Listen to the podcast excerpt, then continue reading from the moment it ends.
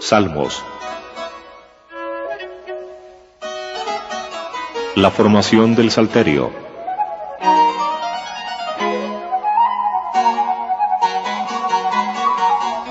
La palabra salmo proviene de un verbo griego que significa tocar un instrumento de cuerdas y se utilizó originariamente para designar los cantos acompañados por ese instrumento. Este último se llamaba salterio, pero más tarde el nombre perdió su significación original y comenzó a ser empleado como sinónimo de libro de los salmos. El Antiguo Testamento contiene numerosos textos poéticos con características similares a las de los salmos. El célebre canto de Moisés, el himno de victoria entonado por Débora y Barak, la elegía de David por la muerte de Saúl y Jonatán, y la lamentación de Jonás son algunos de los muchos ejemplos que se podrían citar.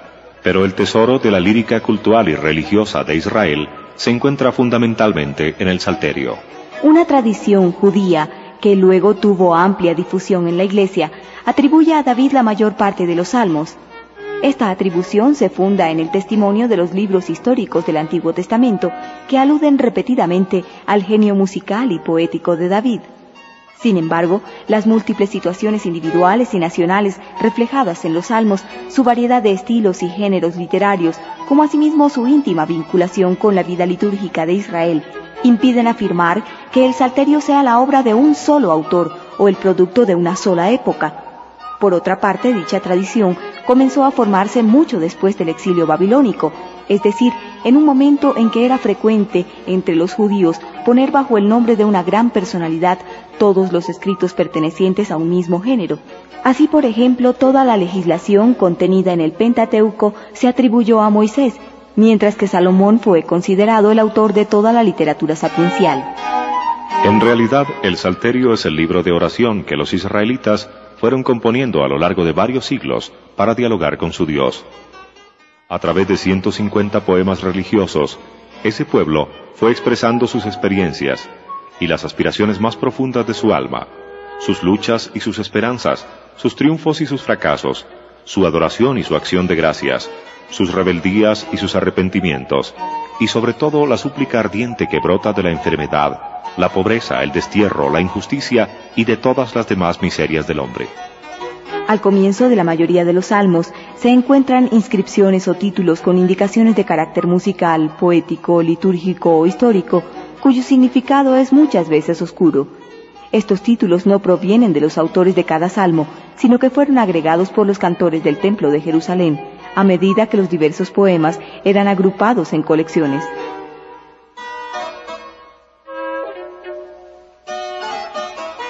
Los géneros literarios de los salmos En el texto hebreo del Antiguo Testamento, los salmos son designados con una expresión que significa cantos de alabanza. Esta designación se adapta muy bien a un grupo de salmos, pero resulta menos adecuada cuando se le aplica a todo el conjunto, ya que el salterio incluye, además de los himnos o cantos de alabanza, otros tipos de oración, en especial las súplicas y los cantos de acción de gracias. Los himnos expresan la actitud de adoración del creyente frente a la grandeza y la bondad de Dios. En este grupo se distinguen por su tema especial los cantos de Sión y los himnos a la realeza del Señor. Las súplicas responden a la necesidad de apelar confiadamente a la misericordia divina en los momentos de necesidad, y se pueden distinguir dos tipos diversos, las súplicas colectivas y las individuales. Los cantos de acción de gracias son una expresión de reconocimiento por la ayuda recibida del Señor, y también ellos se dividen en colectivos e individuales. La característica distintiva de estos salmos es el relato de los sufrimientos padecidos por el salmista y la solemne proclamación de los beneficios alcanzados. A estos tres géneros se añaden otros grupos de salmos que presentan características especiales, sea de forma o de contenido. A ellos pertenecen, por ejemplo, los salmos sapienciales y los reales. Estos últimos cobraron una especial importancia cuando fue depuesto el último de los reyes davídicos. Releídos en sentido mesiánico, se descubrió en ellos un anuncio profético del día en que el Señor devolvería su antiguo esplendor a la dinastía davídica y establecería un reino más perfecto aún que el de David. Dentro de dicha perspectiva mesiánica, el Nuevo Testamento aplicó estos salmos a Jesucristo, el Mesías, nacido de la estirpe de David, según la carne. Además existen otras formas de salmos llamadas mixtas o irregulares, porque en ellas se mezclan diversos géneros.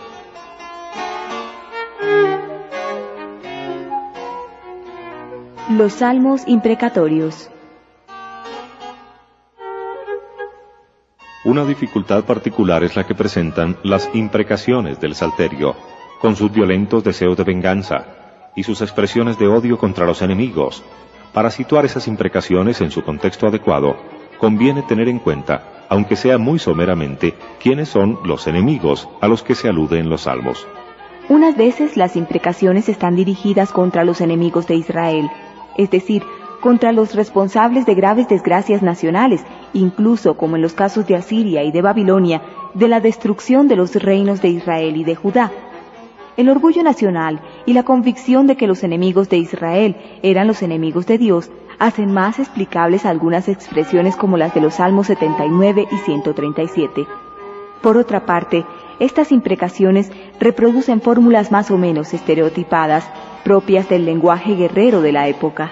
Otras veces, los enemigos son todos aquellos que tenían al salmista por un pecador y veían en sus sufrimientos un castigo de Dios, debido a la perspectiva de retribución puramente terrena propia del Antiguo Testamento. Para esa mentalidad, todo sufrimiento era una consecuencia del pecado, y los que lo padecían estaban abandonados de Dios.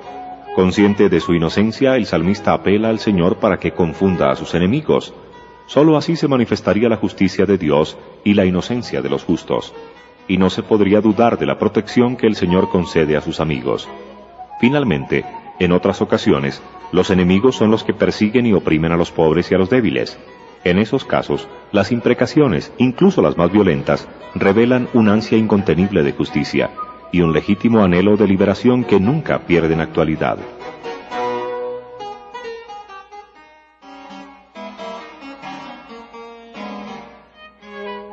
El uso cristiano del Salterio.